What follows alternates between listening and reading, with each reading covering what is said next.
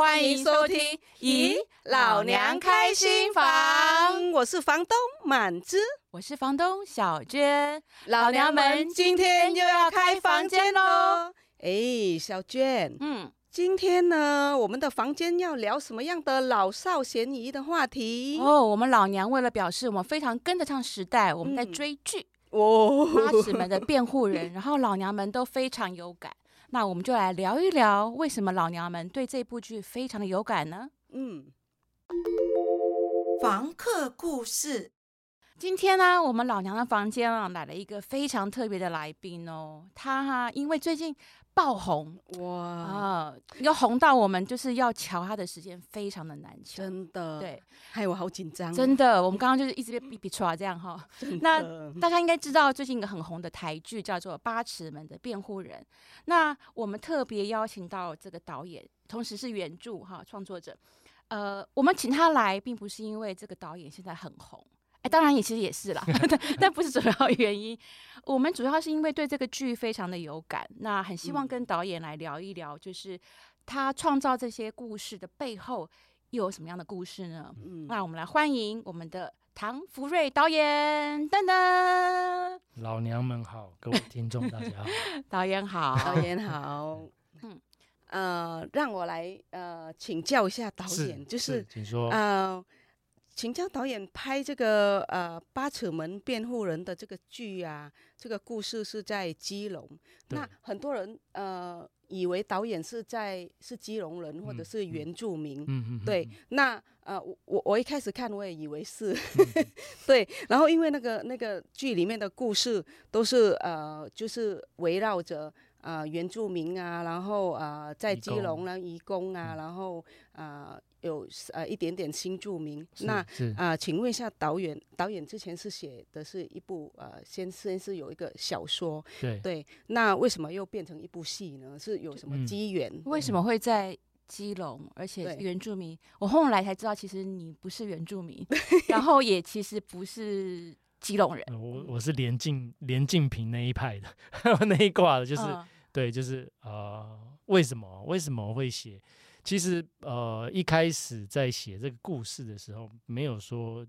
呃，马上就设定说我要写一个少数族群的故事。他一开始其实是想要写死刑。那我觉得死刑它其实是有很多面向可以讨论的，但是在台湾过去比较少从族群的角度去切入。那死刑其实是对一个人的总体检嘛，就是这个人他为什么会做了这样的事情？那我们该怎么处罚他？其实关关乎到说他这个人的，包含他的成长背景也好，他的这个社经地位也好，等等之类的。嗯、那族群当然也是很重要的一个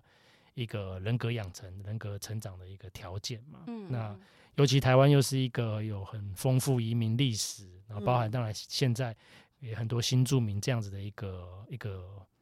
可以说是一个移民国家。那我认为说，这应该有中间有很多丰富的东西可以去讨论，可以去挖掘。所以从死刑开始，然后再往下延伸到族群，最后才会才确定说，那要以原住民和移工作为这个故事的一个很主要的呃这个人物设计，这样子。嗯。嗯导演在呃这个热播之后呢，我我有追导演的那个粉砖哈，然后我有看到你公布了一个参考书目哦，是这个是一个很特别，有老师的注哎，不好意思，被列入其中之一这样。但我问你这个问题，不是因为我被列入，是因为呃，我很少看到一个创作者是就是导演会说，我其实参考了很多文献。嗯、那导演都说这个故事跟你的并并不是自己亲身经历嘛哈，那。呃，而是看了很多这些各式各样的文献，然后呃，让你的故事非常的丰富。但是我其实我很好奇，就是说，以我的理解，就是说，因为这些论文，你你，而且你引用的论文都是硬邦邦那种。你知道我其实这个书单一直不敢公开，你知道吗？为什么？因为我怕公开以后大家觉得会它是一个很硬的，对，很硬的。对你想想看，你只要先看到这一这一这一这个书单，然后你就想象八尺门辩护，哎呦。要是我也不想，应该是啃论文的人才对 对，对，所以我就更好奇了，就是说，当然这些论文它是很重要的一些参考素材，是。可是你的故事其实非常扣人心弦，而且等我们后面聊到，就是它里面有很多一些纠结的情绪，嗯，亲子关系啦，嗯，劳工关系啦等等的这种，商业利益这等等，那个很非常纠结。那我老实说，我作为一个这个学界出身的人，我不不太相信没有一些感同身受可以写这么动人的故事。所以我想要问一下导演，可不可以多说一下？也许这些经验跟你的故事没有看似没有直接的关系，可是它可能有某种扣连，使得你在创造这些角色的时候，我我觉得更能够打到心里面去。我不晓得导演可不可以分享一下？呃呃，第一个其实我最最直觉想到，当然就是我的律师背景啊，因为过去曾经做过律师。那律师他的工作基本上他就是见识各各式各样的人，三教九流的，然后各种疑难杂症。那这些疑难杂症，它大部分不是什么很严重的问题，但是它反映出来是这个社会的各种面、各种层面的的的呃不同的人、不同的事情的冲突。那我觉得从这五年的律师经验里面，确实看到了很多自己有感触的事情也好，人物也好。那这个当然后来在创作八十门的时候，都是我相信是有影响的。就是我我我能够，其实就像老师讲了，可能蛮能感同身受，说这些比较相对弱势，然后比较一般生活里面我们不会去注意到的事情，其实它是确实在发生的。那呃，我很能够理解这些人，他们想要被看见，想要被听见。我觉得那是一个讲故事的热情吧。那就更奇怪了。我实在对你太好奇了。一个律师背景的人，我们对于律师的这种刻板 印象，就是他呃，他要去辩护嘛，哈，为你的案主辩护，然后会想尽各种方法去找到呃，怎么讲合适他的可以赢的案的这个说法。嗯，所以他其实有时候不太。呃，他因为他是一个一个要输赢的对决，是是是。呃，有时候不太能够进入很心理的那个状纠结的状态，因为他必须要赢。嗯、那你越纠结，其实很难去把他打赢。嗯。那为什么导演作为一个律师的这个你的律师背景，会让你会呃对于这种纠结的情绪会很感同身受？当然，职业上有他的需求嘛，就像你说的，胜败是我们很很重视的一件事情。但是，我觉得人的情感不是说关就关的啦，就是。呃，当然，我本身可能也是一个比较这个多愁善感的人吧，所以说，嗯，我而且而且，其实我觉得在当到律师后期的时候，我有一个想法了，就是说，一个好的律师他不能只只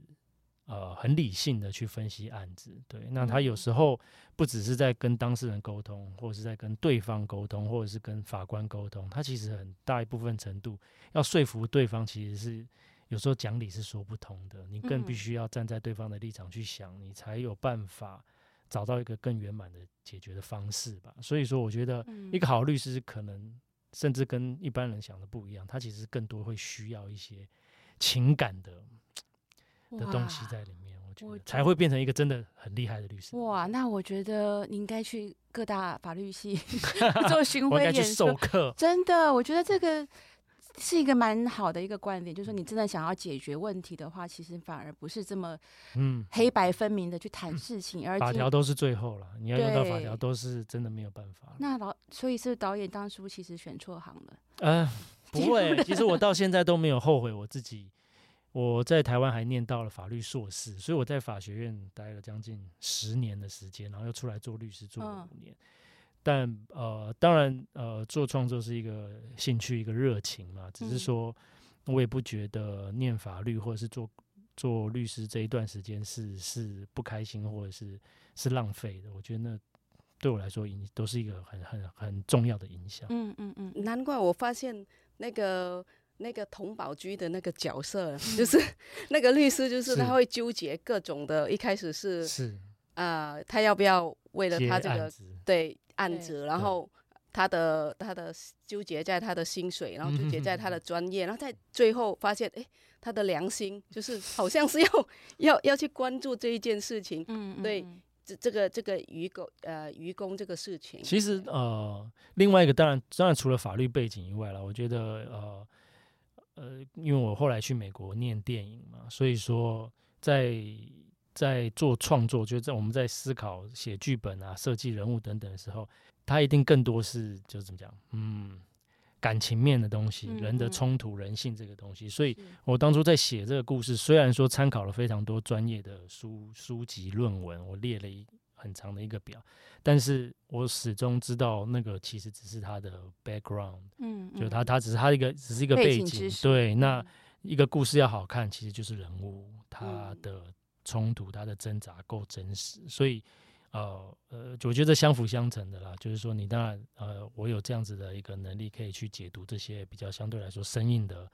的文章，嗯，但是同时我其实也是有受过创作的训练，所以我觉得这个东西是是呃，能够八尺门能够比较让大家不会距离感那么远的这样子一个一个一个原因。我觉得呃，还有另外一部分就是呃，戏里面那个导演就是刚好凸显了就是。通译这这件事情，是 就是说，很就是你怎么样把呃去设想这个通译的角色，就是呃跟通译，然后跟钱有关呢、啊，跟专不专业有关，还有跟啊、呃、他去通译的时候，就是啊、呃、他要不要负起法律责任？我觉得这个部分就是诠释的很好，就是嗯，就是那个那那导演是怎么样去呃刻画这个角色的？其实通译这个角色。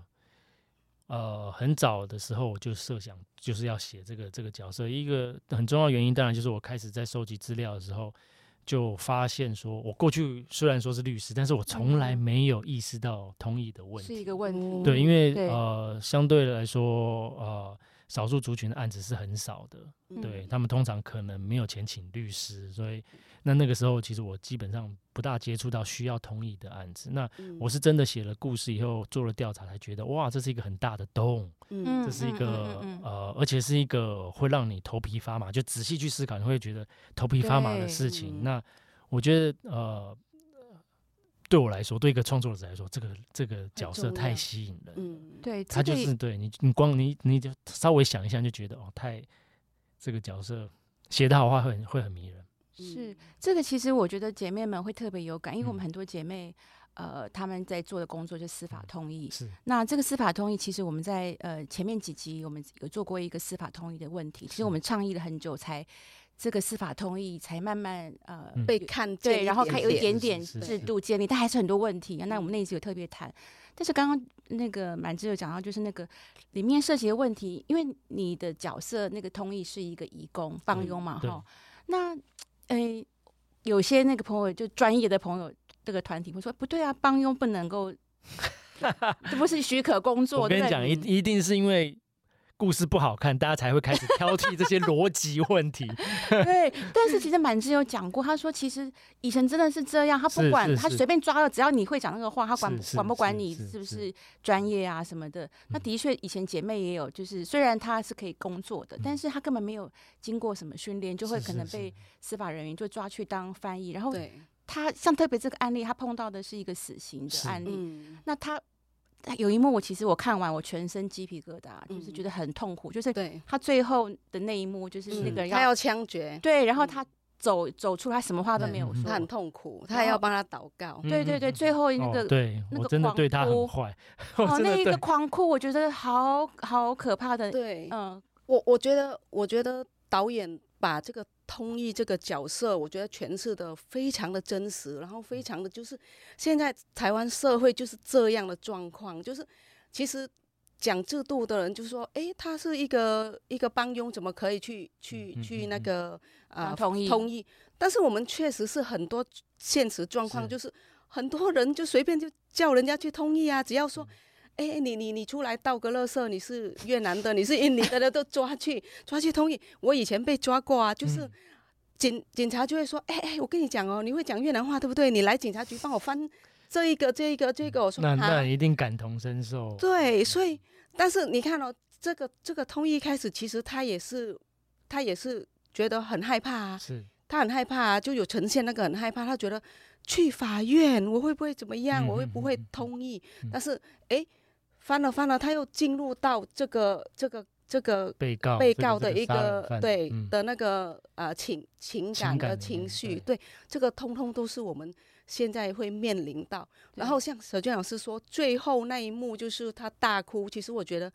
还有另外一个议题可以讨论，就是说那个呃通译本身的那个心理心理的心理的这一块心理状况这一块，他的创都没有被处理到。是是，其实这个人物。呃，当然小说里面写的有有一个我有一个概念，我写的非常清楚，就是我在创造这个人物有很重要的，他其实有三个冲突，就通译的这种人物呃这种角色，他有三个冲突。第一个当然就是他要背负刑责的，他讲乱翻译的话，他是有伪证罪的。对，那再来就是说。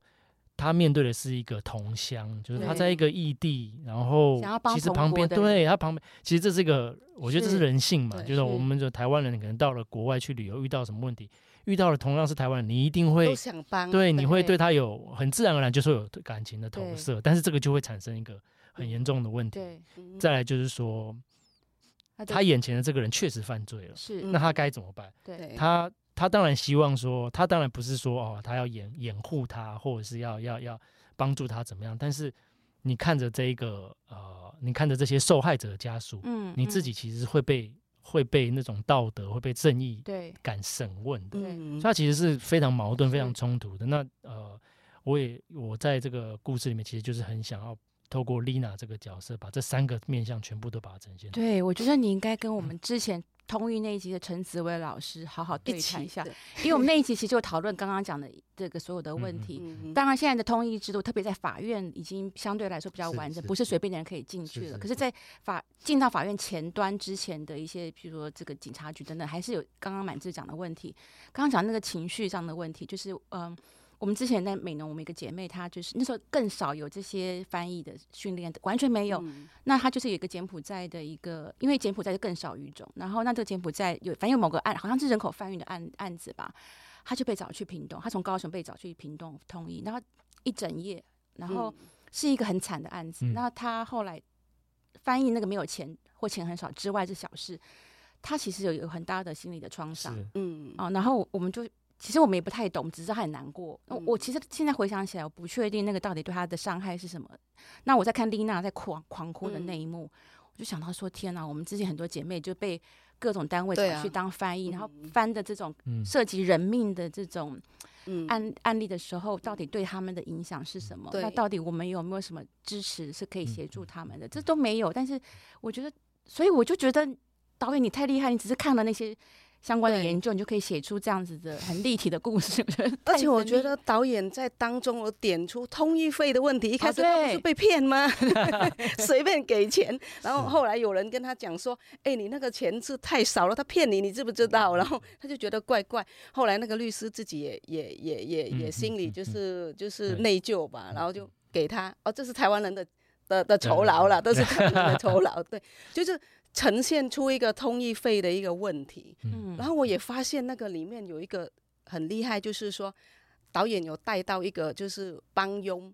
差一点点，OK OK，的他的人身的安全，对，然后阿嬷阿嬷好厉害哦，阿嬷就是出。一点点微薄的力量，阿嬷说我要去养老院，是是是是，然后那个请那个中介帮他转。希望大家知道，台湾也有好人啊，有坏人也有好人，对，而且这个有很聪明的人。对，这个部分是让人家知道说那个呃，他可以转换雇主，是是是，你可以提出转换雇主，隐含着这样子的议题存在。太细了，太厉害。对，就是刚刚讲到那个阿嬷看起来是一个弱者，被照顾的老人，对不对？然后，但他他用他的智慧，用一种很简单的方式帮助这个。丽娜这个帮佣，然后我觉得另外一个很立体的，就刚刚讲是弱弱相相助嘛，哈。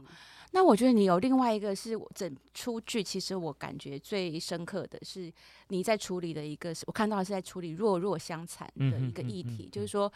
呃，都是弱势者，可是我们都在一个更大的结构，可能政策啦，一个全球经济国国内这个经济的发展的问题之下比较弱的人，可是我们常常不是弱，像跟阿妈那弱弱相助，嗯，反而是弱弱相残，就是因为因为我很惨，那我希望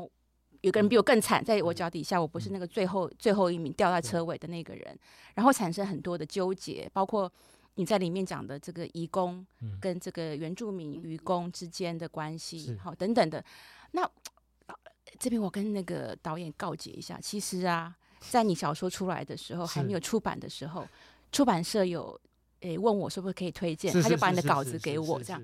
那我看了前面简介。然后我还没看到那个实体的内容，但是我看到简介就要处理愚公啊、死刑啊、原住民、啊，没有信心。我没有，我觉得这议题非常的重要。那我没有信心，是因为我觉得台湾普遍有一种很容易掉进去政治正确一种叙事的故事说法，我就觉得那个其实很不好。好，就是说你要你只是用大道理，那个政治正确就要强迫人家呃信服你，我觉得是不好的。这样，所以呃，那刚好因为你的书又很厚。嗯，所以我就跟他们说，没有是你你您忙啦，没，那我就我就以忙为例 为理由，我就我就推了这样。是，可是后来我看了这个剧之后，我就很后悔，我当时没好好看这书。就是我我觉得那个你完全没有政治正确，当然可能有些地方会有一些大家会有这样那样子意见，可是我觉得你。你恰恰好是去呈现那个人很纠结的那一份，嗯、不是绝对的黑白善恶、嗯、对立。嗯，哦，你就是好人，我就是坏人，然后我就是被压迫者，你这就是大坏人。嗯、你在剧里面没有一个完全的大坏人，即便是那个大老板，嗯嗯，他其实也有他的道理，他的道理跟考量。你从他角度，哎、欸，好像也有点道理。所以我就想说，为什么你会从一种弱弱相残的这个角度去架构你的故事，一个很重要的轴线？其实啊。呃其实我在写故事的时候，并“落落相残”这四个字并没有进到我的脑袋里。其实我只是把这些人物放在他合理的位置上，嗯、就是呃，其实阶级是复制的，然后呃呃呃，像过去是原住民被压迫，现在变成新住民，呃，移工被压迫。嗯、其实它是一个，它是有它的脉络在的，不管是经济，不管是这个政策等等之类的。所以我并没有说我要刻意设计两个弱势族群的人互相。互相互相这个残害，而更多是反映现实，现实是怎么样，它就是怎么样。是那确实它就是一个一个现况嘛。嗯嗯、那我觉得，呃，再拉高一点来说，就其实他需要的是被理解，而不是说，而不是说我们刻意指责啊你，你你你就已经够被被欺负过，你为什么要欺负别人？我觉得这个、嗯、这个就是老师你刚刚讲，它其实是一个说教，是一一个。算是政治正确，会有一个道德正义的观点，教训人家的感觉。对对，道德正义。那我我呃创作其实是很极力想要避免这件事情的，因为呃我这这也是故事的力量嘛，它不是靠说服的，它其实是把问题提出来，让你看到事情发生了什么。那呃真正你能够改变一个人想法，其实是必须要他自己去找到那个答案。嗯，对。我觉得这边你的整本书，也许我我不知道我的解读啦，我不知道你创作当时是不是这样想，就是呃原住民的这个渔，他曾经也是远洋渔工，或者现在还是远洋渔工，然后跟渔印呃就是移工之间的那个冲突跟矛盾这样子。那其实我这非常有感，因为呃我年轻刚回来的时候不太懂事，我就觉得。哎，互相帮忙，应该互相帮忙，我们应该 团结在一起呀、啊。然后就会就办了活动啊，然后就是请大家一起来座谈，就是呃劳工团体、呃呃原住民团体，然后移工团体来说，哎，我们一起怎么合作？结果我就被被骂说你这个是知识分子的这个这个大头大头症这样，就是说呃原住民朋友跳出来就是说我们不可能跟移工站在一起，他他就是我们是绝对的矛盾，这样有他们就没有我们。那甚至有一些很好的原住民朋友。呃，他就直接我在某些场合就直接说有义工在我就不会出席。有一次我办个活动，我们本来是要座谈，就是想彼此了解，像刚刚说彼此了解他的劳动状况这样。然后那请了一个原住民导演，他拍了一个原住民劳动现况的一个纪录片，我觉得非常的棒。然后我们就请了菲律宾义工一起来座谈。然后那个导演一进来，他知道说哈有义工菲律宾人这边，他就说我拒绝拒绝出来，对他不想，他觉得势不两立那种感觉这样。那所以后来我就发现这样子是没有办法，硬要把它们放在一起没有办法。可是，但同时后来我又意识到一件事情，就是我后来有一些机会带我们的原住民朋友到菲律宾去参加他们菲律宾原住民运动的一些场合。那我这些菲呃台湾的原住民基层的部落的朋友，他们到那边去听他们讲他们作为菲律宾移工的这个原住民到外面去工作的故事，然后他们部落怎么样被财团开发，使得他们必须出去啊等等的故事的时候。我的台湾的原住民朋友直接说啊，一样的，他们就是我们的台湾的移工啊，那、嗯、他们也是原住民，他突然有一种感同身受，嗯、然后我就发现说，其实基层的人民之间，是后来我有些学生做这个研究，最近一个论文出来，他就发现说，那个基层的劳工，原住民劳工跟原住民劳工在劳动现场其实互相帮助的。是，然后原住民的朋友会觉得说啊，他们有点可怜，都不能吃好吃的，嗯、会给他们一些菜啊，什么会带他们回家过年等等的，是是友善的哈。那我所以我觉得还是有点希望啦。呃，就 可能也也时时代一直在在在转变，呃，时代在变是一回事，但我另外我觉得就是说。呃，精英的论述跟基层的实际的生活还是有点落差。我刚刚讲比较实际的生活面，他们发现说，其实我们很接近，而且南岛语系有一些共通的笑点、语言之类的。那我知道这这一部戏热播之后广受欢迎，那原住民朋友好像也蛮蛮多人讨论的。我不知道原住民朋友有没有回馈给你。嗯，怎么去看这个这个戏啊？我很好奇。我对我直接认识的原住民朋友其实没有那么多了。当然，写故事过程中有认识一些，嗯、但是其实都蛮少数的。但不过呃，不管是从他们或是从网络上的一些回馈来说，基本上我我我好像。没有犯什么太大的错误，就是说，当然，当然可以感受到没有被黑掉这样，没有，没有，没有，没有，没有，没有，没有被延上，对，没有被延上。就是我，我当然，我们，我是至少我自己是很在意原住民朋友的想法。对，那因为呃，我本身不是原住民嘛，嗯、那你很害怕说有个代言的问题，对，就是我们好像总是就站在一个主流优势的地位，然后要去讲述他们的苦难，这个其实是。呃，我自己是蛮呃战战兢兢的，嗯、因为确实你很害怕说，那你其实你不了解，你怎么能够去做这样子的描述？那那当然，这个当然就是在创作过程中，透过呃访问啊，透过阅读很多资料，然后去尽量避免这样子的问题。所以至少目前还没有特别收到呃太大的质疑。嗯嗯嗯。我觉得这个真的很很很不容易。那等会关于怎么去叙事的部分，嗯、也许我等下再请教导演。那那个呃，我来问一下 导演，请问，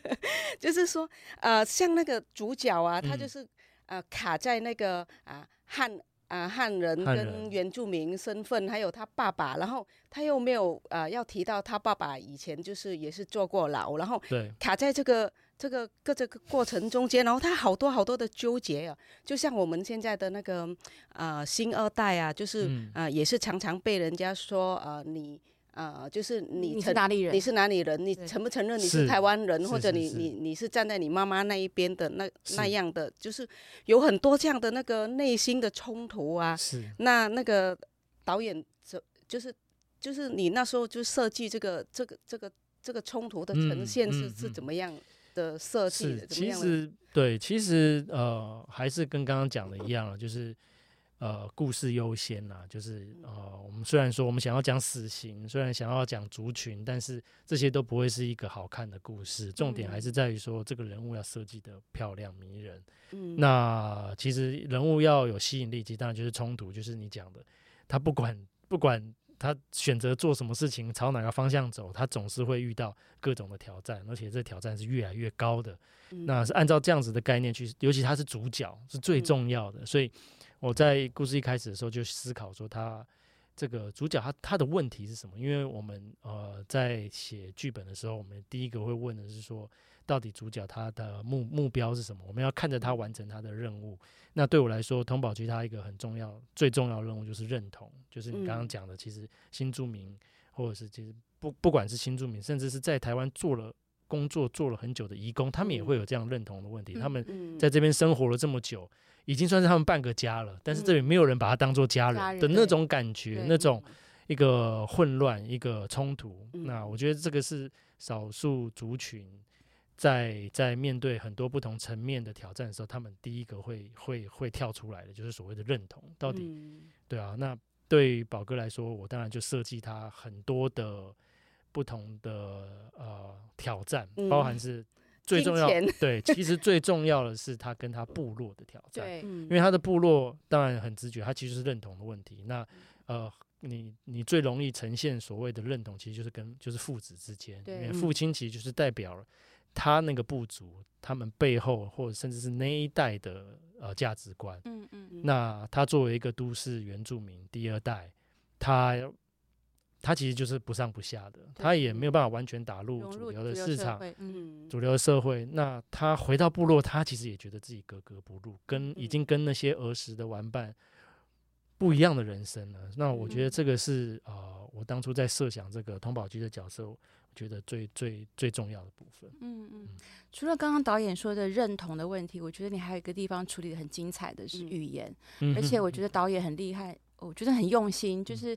那个。你在整个剧是好多个语言交错自然的使用哈，就是有国语、闽南语，然后原住民阿美族话，还有那个印尼话这样子。然后这里面好像就是有这种呃一种失语的状态，就是说失语这好像是一个重要的课题。对，那这个失语不是语言听不懂的问题而已，还包括说呃这个弱势的族群群体，他在主流社会会变成。他的意见不被看见，他的需求不被看见，然后所以整个法令政策啊，整个社会价值判断，好像他们就不存在了。就刚刚你讲的，虽然是住在这边，好像是自己人，但从来没有被当成是自己人的那个状态。那所以，但是这个这个这种失语的状态，当然不是新鲜事嘛。哈，各个族群，包括原住民啊，呃，这个呃，移工啊，移民都有类似的问题。然后，所以其其实我们老娘们一直很关注这件事，就是说。就是我们讲所谓弱势如何发生，我们如何把我们的声音说出来，让让外界可以看见，而且我们要让你看见，不是你不是你同情我，是你本来就应该看见、听见这样。但是这个怎么让人家看见跟听见，这个就涉及到一些方法的问题。就刚刚我前面说的，其实那种很说教式的那种政治正确，其实不能够打动人心。也许他一时呃呃就。好像同意你，可是是明白，但是对他并没有真的认可这样子的价值。那我觉得导演这部戏呀，就是好像给我们看到了一种典范，嗯、就是说我们怎么说故事，怎么样让人家可以从心里面开始反思这些问题，然后我们才有比较有可能站在一个比较对等的状态去对话。嗯、那这个方法我觉得很厉害哦，我们老娘就是。这个从以前我们用戏剧啦、嗯、音乐啦，然后有桌游啦，到现在我们的 podcast 都是希望可以创造某些对话的这个空间，嗯嗯嗯、然后一些方法，但是我们都还很挫哈，就是还在学习，就不知道导演有没有给我们一些建议？对，其实语言我我我不是很精确的记得，但是他一开始我并没有特别思考到这一块，嗯，但是当然，当你的人物都是出出来了，设定好了，主要的情节都有了。语言这个东西后来就跑出来了。我突然在某个某一天突然意识到，说这是这个故事里面非常重要的一个元素，就是语言。那我那时候就开始仔细思考。那其实有三个面向啊。第一个面向当然是呃不分族群的，只要是人坐在被告席上，他基本上就是失语的状态。因为所有人坐在被告席上，就算你今天是总统，你在为自己说的话，大家都会觉得你是在被为自己辩解，你想要脱罪。他其实呃，我们对于被告会有一个偏见存在，先入为主，对，所以有问题的。对，那这样子被告席上的私语，尤其是呃精神障碍的人，嗯、包含还有包含外籍人士是最严重的。嗯、对，没任何人都有，但是这两类人最严重。所以我把这个杀人犯他去做这样子的设定，他又是外籍人士，他其实又有一点我们不知道，对精神状况。嗯、那再来说语言的第二个层次，其实就是呃使用不同语言，它其实。标示着权利，对，我们在这个场合，我们讲这个话，在另外一个场合跟不一样的人讲不一样的语言，它其实是也牵涉到认同。那这东西东西其实就是我想要讲的一个主题嘛，族群、权利还有认同。对，那第三个语言的第三个层面，呃，更好理解，其实就是法律，就是我法律专业人士他们在法庭上针锋相对，在讲那些法律用语，基本上不懂的人是。是是另外一个世界的，嗯、对。那我觉得这个也是想要透过故事去去去讲述，就是很多法律的精英，或者是我们自己身在其中，我们司法的人员也好，律师也好，我们有时候没有意识到这件事情。当我们用很专业、很精确的东西在在描述一个人的苦难，那我们在定这个人的生死的时候，他基本上是听不懂的。这其实对我来说是蛮恐怖的。所以有这样子三个层面，然后慢慢的。我我我我开始觉得说这是重要以后，然后我就用很多细节去铺陈，然后把这三个层面的问题把它讲出来。嗯，大概是个这样的概念。对，所以感觉好像那个角色在召唤你去，会到最后会有这种感觉哦，再告诉哎，你可以再再再多，到最后会有这种感觉，因为因为我不知道啊，这当然听起来很悬，但是哦呃。因为你认识你，你这个虽然是个想象的人物，但是因为你会开始思考说他的他小时候是怎么样，长大是怎么样，他遇过什么样的人，说过什么样的话，他开始对你来说是一个活生生的一个你曾经遇过的人。那呃，会有个感觉，他他他有他的意志存在。对，那呃，当然说起来好像很神秘，但其实我觉得就是你你当你够投入一件事情。呃，很多东西会发生连接的，会开始自己连接起来的。嗯，我觉得，呃，讲这个那个，呃，把角在把那个语言呈现出来的这个私语的这个事情，嗯嗯嗯、然后我觉得我看这部戏，我就有一个感觉，觉得说我们的剧团要重来，我们之后很多事情要用演的，演给大家看，就是的，呃，要怎么样更更就是学习更。戏的处理，然后把它演的人家会看得懂，还搭配我们未来想要倡议的东西，我觉得会又更有就是感动，更能走入别人的心。对，对我觉得不同不同的表演展演的形式会有不同的文本的需求。然后那因为我写的是小说，它可以有更多的空间去做很细的细的怎么样，很多细节可以埋藏在里面。对，对，那。呃，我觉得这件事情不需要想的太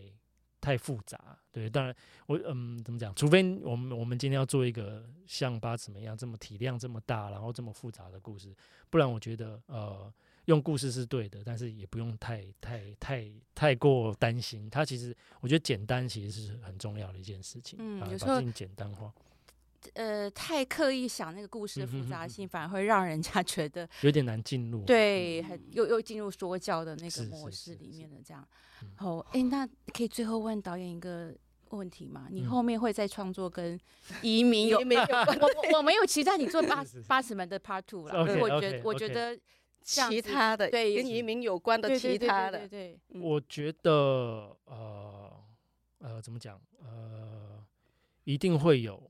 呃，移工也好，或者是原住民也好，新住民也好，这样子的人物出现在故事里面，嗯嗯嗯，我甚至觉得这会是越来越常见的，不只是我自己，嗯嗯嗯，呃，因为呃，我们所处的环境就是这样。假如我们要讲台湾的故事，讲身边发生故事，这个是未来一定会发生的，而且应该也已经持续在发生了。对，所以呃，也不是为了要关照特定的族群，然后我一定要呃，在这个。领域上面去去做多做什么，而是说还是一样回到八子们一开始创作的一个概念，就是你要呈现一个真实的东西、真实的细节，那样子的呃故事才能够引起共鸣。嗯，对啊，今天非常开心邀请到我们唐导演来。对，呃，我我其实很想要跟你说感谢，因为呃我们谈的这个呃同意的议题谈了。N 年哈，然后那愚公的议题，当然很多团体谈了 N 年，包括最近还谈那个 WiFi，, WiFi 对哈、嗯，就是愚公在船上就是多很久没有跟家人联络，那个造成精神的那个压力等等的，还有司就司法的不公平啊等等问题，其实很多团体努力了很久，那呃可是就是这个社会呃就是很奇怪，他就是要某一些大众文本，他比较能够进入，然后那我觉得发现这件事这些议题好像因为你的这个剧出现之后，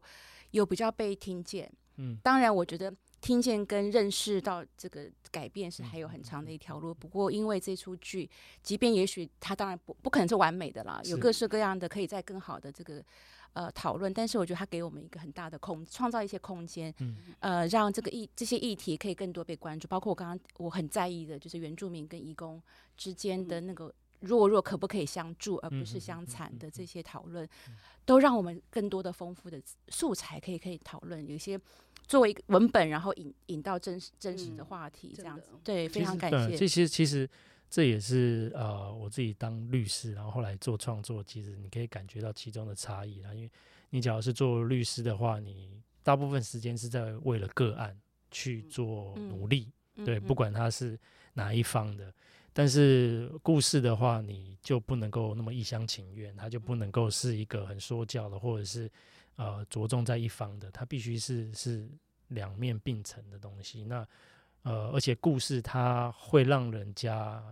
呃比较没有距离感。对，那我觉得这其实就是故事的力量啊，就它。它绝对不会是一个解决问题的方法，嗯、但是它提供了一个大家对话的开端。就是从现在，我当然这是一个梦想嘛，就从现在开始，我们假如说，哎，讲到愚公，讲到移公，我们可以，呃，大家一讲哦，八尺门里面曾经发生过什么事，大家马上就知道说，OK，我们现在要讨论什么，嗯嗯嗯我们我们会面对什么样的问题，什么样的挑战。其实这个一个一个起点，它就够了。对，嗯、那这也是我当初在写这个故事一个很很大的想望嘛，就是说。呃，当然我知道不可能说，呃，一个一个影集一个小说，它就改变了什么，但是起码我们开始看见，然后可以开始可呃有一个对话的可能。嗯。非常感谢导演今天来到我们节目，分享了他这个创作的历程、嗯、以及心法，就是怎么样把故事说好，让我们可以以此为故事为起点，开始有些对话，然后慢慢慢慢累积一些改变的能量。那我们再次感谢导演，谢谢导演，然后我们跟来宾说再见，拜拜，圣诞别忘我，娘来了，撒由那拉，我不要讲，好，好，拜拜。房东便利贴，八尺门的辩护人故事当中虽然没有婚姻移民的角色，但其实我们可以在剧中看到许多和移民姐妹们非常相似的经验和感受。例如，移工面对语言不通而无法表达的痛苦；男主角卡在主流汉人社会和原住民部落之间的纠结；父母与子女二代之间的情感与心结等等。故事中的原住民和印尼移工之间的弱弱相残的情节，看似戏剧化，但其实经常发生在我们的日常生活之中。例如，不同国籍或不同社经地位的婚姻移民之间，婚姻移民和移工之间，我们经常会为了竞争有限的资源而彼此拉扯，而不是相互的帮助，更无法意识到我们必须团结一致。勇敢地挑战主流社会的价值和法令政策，才能改善我们共同的处境。为了避免掉入弱弱相残的陷阱，老娘建议大家要多认识其他非主流群体的处境，倾听他们的声音，相信我们一定能够找到共鸣。有了共鸣，我们才能够进一步对话与连结，一起努力创造更平等、尊重差异的社会。房客留言部，各位听众，大家好，我是八尺门的辩护人，导演、编剧，还有原著小说的作者唐福瑞。呃，很高兴大家喜欢八尺门的辩护人，那也很荣幸今天受到这个姐妹们的邀请来这边啊、我觉得刚刚讲了很多，我自己啊、觉得很重要，然后呃，很我觉得是是一个非常。呃，我自己当初在写小说，很想要传达出来的一些讯息，对，那希望大家会喜欢今天的节目。那如果呃大家对这些对八尺门的辩护人里面这些人物、这些事件有感觉的话，欢迎留言、按赞加分享，谢谢大家。预约入住，今天老娘们在房间里聊了好多故事，有开心的、搞笑的，也有难过的。如果你有任何心情、想法、提问，或有更多想听的主题，也欢迎你在节目下方留言，或是你有想分享的故事、历程，想来老娘的房间聊心事吗？也可以直接到南洋姐妹会粉丝专业私讯告诉我们你的故事与联络方式，老娘们也欢迎大家。预约入住哦！最重要的是，喜欢我们的 Podcast 节目，咦，老娘开新房，请一定要记得订阅并分享给朋友。另外，在 YouTube 平台，只要搜寻“南洋台湾姐妹会”，也可以收看我们的频道。